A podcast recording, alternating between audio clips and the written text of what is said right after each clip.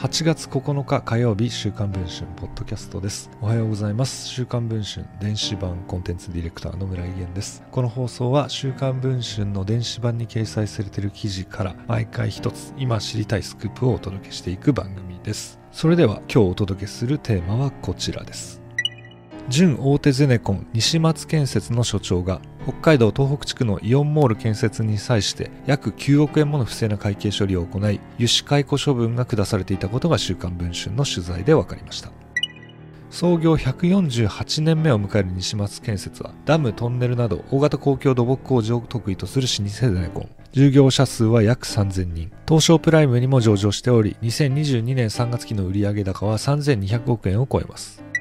不正を行っていたのは同社の札幌東北の両支店を管轄する北日本支社に在籍し宮城県利府町のイオンモール新利府の新築工事を指揮していた50代前半の A 所長です。A 所長は支社内のイオンモールの大型事案をいくつも手掛けており社内でも期待のエースだったといいます。しかし担当する工事で巨額の損失が発生していた実態を会社に隠すため会計を操作していたといいます。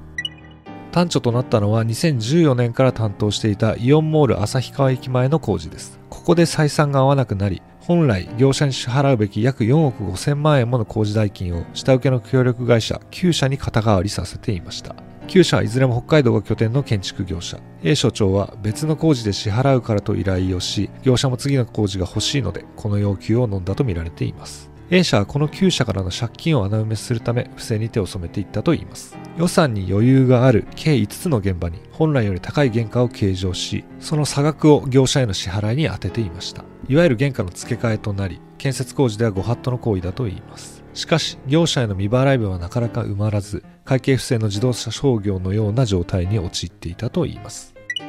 2019年から利府町のイオンモールの工事が開始。A 所長は工事代金を肩代わりしている業者らにリフの工事で全部返すからなどと伝えていたといいます。ここで確認されているだけで業者に対し3億7000万円の架空発注が行われていたといいます。不正が発覚した A 所長には7月15日付で油脂解雇退職金10%減額という処分が下されました。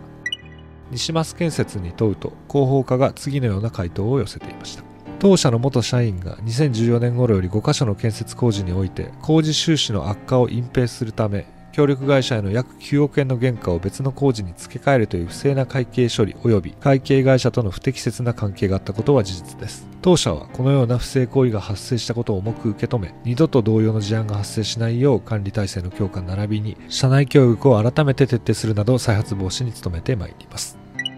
現在配信中の週刊文春の電子版では西松建設の北日本支社長が不正発覚を受けて開いた臨時幹部会の様子。その席で幹部に口止めをした事実。A 所長が業者への代金を私的流用して行っていたこと。業者から受けていた過剰な接待の内容などについて報じています。ご関心がある方はぜひ電子版会員になっていただき記事を読んでいただければと思っております。それでは週刊文春ポッドキャストこの辺りで放送を終わりたいと思います。また次の放送を楽しみにお待ちいただければ幸いです。